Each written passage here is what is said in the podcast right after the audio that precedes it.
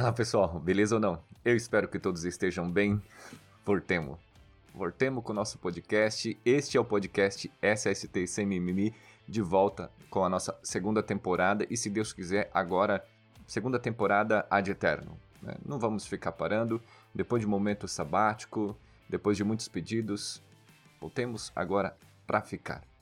Eu já estava com saudades de ficar aqui na frente do microfone, na frente da tela do computador, gravando o podcast, imaginando vocês escutando, correndo, lavando louça, eh, dirigindo, é, no ônibus, enfim.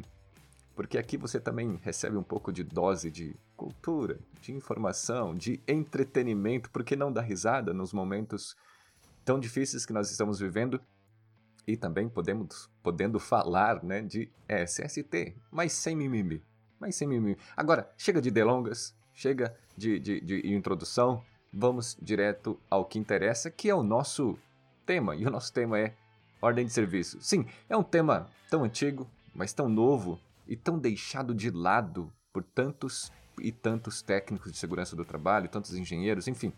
Ordem de serviço, minha gente, ordem de serviço é base e base aqui eu não estou menosprezando, eu não estou é, desprezando, eu estou dizendo que é alicerce para uma boa gestão de segurança e saúde do trabalho. Eu estou dizendo que, no momento atual que vivemos, onde o foco está no PGR, que nem entrou em vigor, no E-Social, que vai, mas não vai, que prorroga, espero que não prorrogue mais, ordem de serviço tem ficado de lado. Aquilo que é básico, aquilo que é base para nós, nós não podemos desprezar, nós não podemos deixar de lado. Então, o meu convite para você é: volte ao princípio. Retorne, leia a NR1, mas não só pensando no PGR.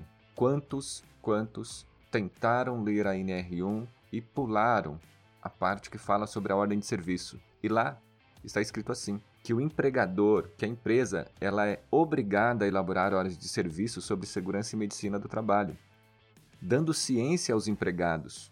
A ordem de serviço, ela deve servir para prevenir, divulgar, informar, determinar os procedimentos em caso de acidentes e doenças do trabalho e adotar medidas para eliminar, neutralizar os agentes nocivos, os riscos, os perigos.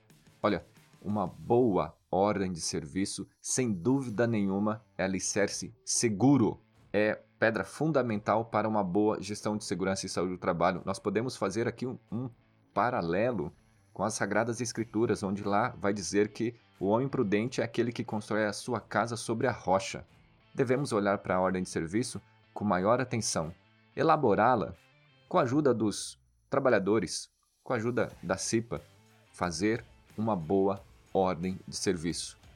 Voltemos, olhemos para a ordem de serviço e construímos a nossa gestão de segurança e saúde do trabalho rumo à cultura, porque aqui este é o nosso podcast de volta que eu convido você a olhar para a ordem de serviço, a retornar lá no início e vamos com tudo.